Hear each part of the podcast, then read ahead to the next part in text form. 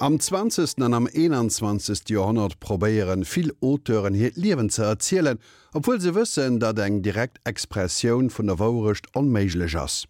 mat der Kris vum Suje gëttem Rousseau sei Modell illusorisch. D'Autofiktionun ass wie eng Autobiografie meesigezecht Freiheete vum Roman. Kan ene so d'Wrecht besser errechen? De Frank Collot analyseiert. Le terme d'autofiction est un néologisme apparu en 1977 sous la plume de l'écrivain Serge Dubrovski, qu'il a employé sur la quatrième de couverture de son livre intitulé Fils. Ce néologisme a connu depuis lors un succès grandissant, aussi bien chez les écrivains que dans la critique. Il est intéressant de remarquer que la paternité du terme revient à quelqu'un qui a été à la fois un critique universitaire français, enseignante à New York, spécialiste de Corneille, et un écrivain menant une carrière littéraire. Après Fils, l'auteur a publié une suite de livres d'inspiration autobiographique. Cette double obédience universitaire et littéraire paraît significative de l'esprit dans lequel cette notion d'autofiction a été forgée. On pourrait dire qu'il s'agit d'une remise en question savante de la pratique naïve de l'autobiographie. La possibilité d'une vérité ou d'une sincérité de l'autobiographie s'est trouvée radicalement mise en doute à la lumière de l'analyse du récit et d'un ensemble de réflexions critiques touchant à l'autobiographie et au langage. À la suite de Dubrovski, d'autres écrivains professeurs, comme par exemple Alain Robbe-Grillet, ont écrit des autofictions dans lesquelles ils soumettaient leur propre biographie au crible de leur savoir critique. Encore assez récemment, en 1996, des réflexions théoriques sur l'autofiction ont été élaborées par Marie Derieusec, qui est à la fois une universitaire et une romancière à succès, auteur notamment du roman Truisme. Il faut cependant reconnaître que, depuis une vingtaine d'années, la notion d'autofiction est sortie des cercles intellectuels et qu'elle s'est vulgarisée. Le terme autofiction est donc très répandu. Que signifie-t-il exactement?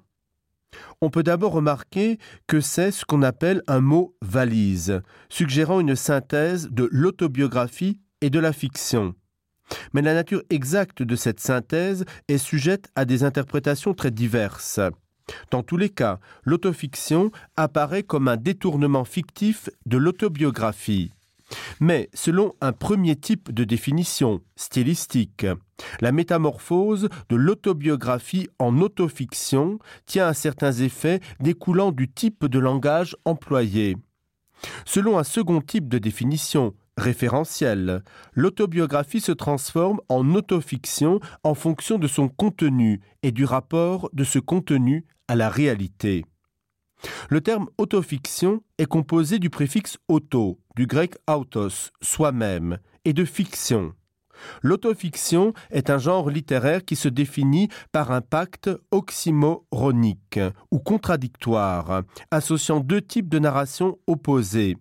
C'est un récit fondé, comme l'autobiographie, sur le principe des trois identités. L'auteur est aussi le narrateur et le personnage principal, qui se réclame cependant de la fiction dans ses modalités narratives et dans les indications péritextuelles, comme le titre, la quatrième de couverture. On l'appelle aussi roman personnel dans les programmes officiels. Il s'agit en clair du croisement entre un récit réel de la vie de l'auteur et un récit fictif explorant une expérience vécue par celui-ci. L'autofiction est le récit d'événements de la vie de l'auteur sous une forme plus ou moins romancée, l'emploi dans certains cas d'une narration à la troisième personne du singulier. Les noms des personnages ou des lieux peuvent être modifiés.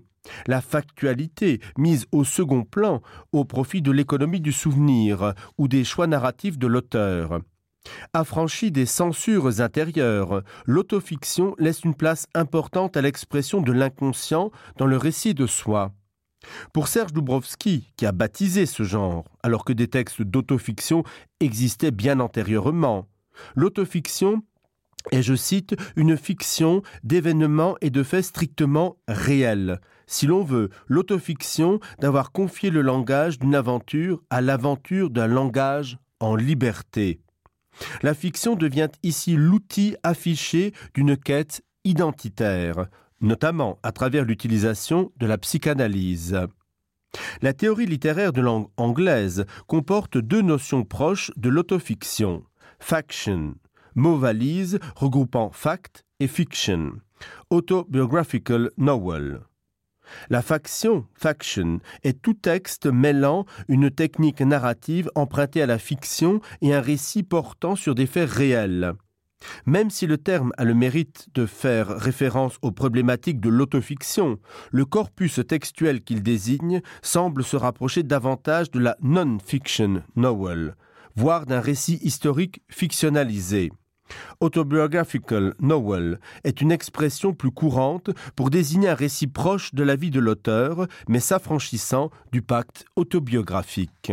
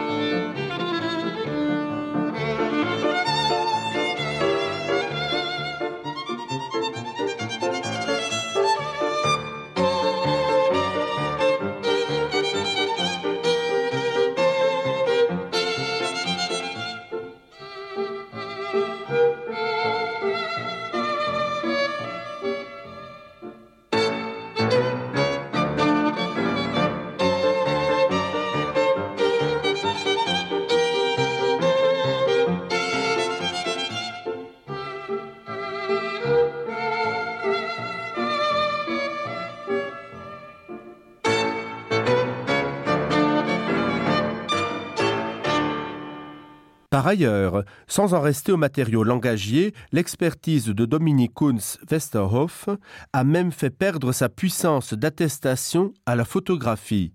Dans son étude, il construit des corrélations entre autofiction et photofiction pour rendre à la représentation photographique l'épaisseur symbolique qui lui est spécifique.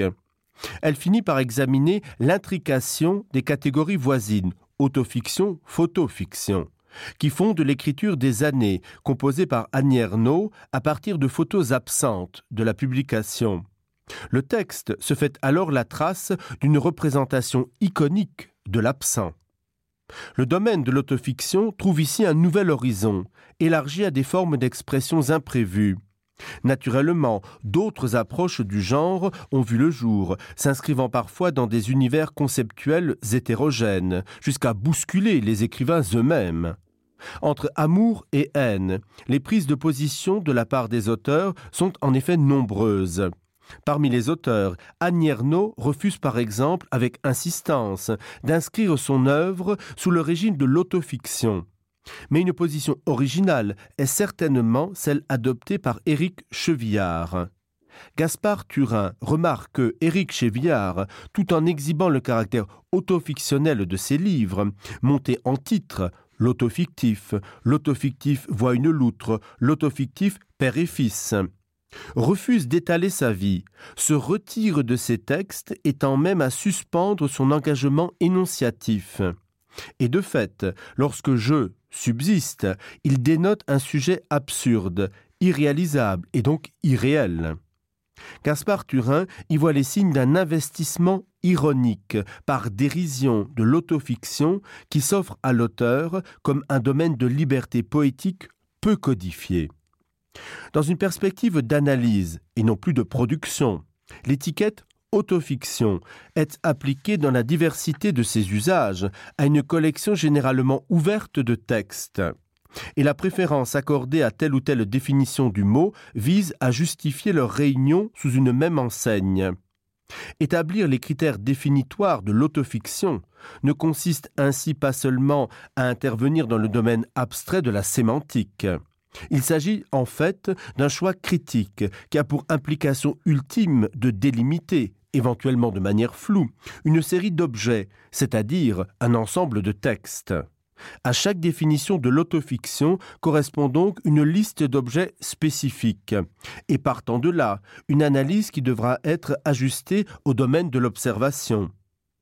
La meilleure attitude consisterait certainement à ne pas élire la meilleure définition, mais à investir et dégager certaines variations de l'autofiction sur les plans génériques, sémantiques et stylistiques. Il ne s'agit donc pas de prendre parti, de plaider pour telle ou telle théorie de l'autofiction, mais d'examiner, dans une perspective descriptive, quelques pratiques variées de l'autofiction et de s'interroger sur les enjeux de sens qui leur sont liés. Definiieren Praxis?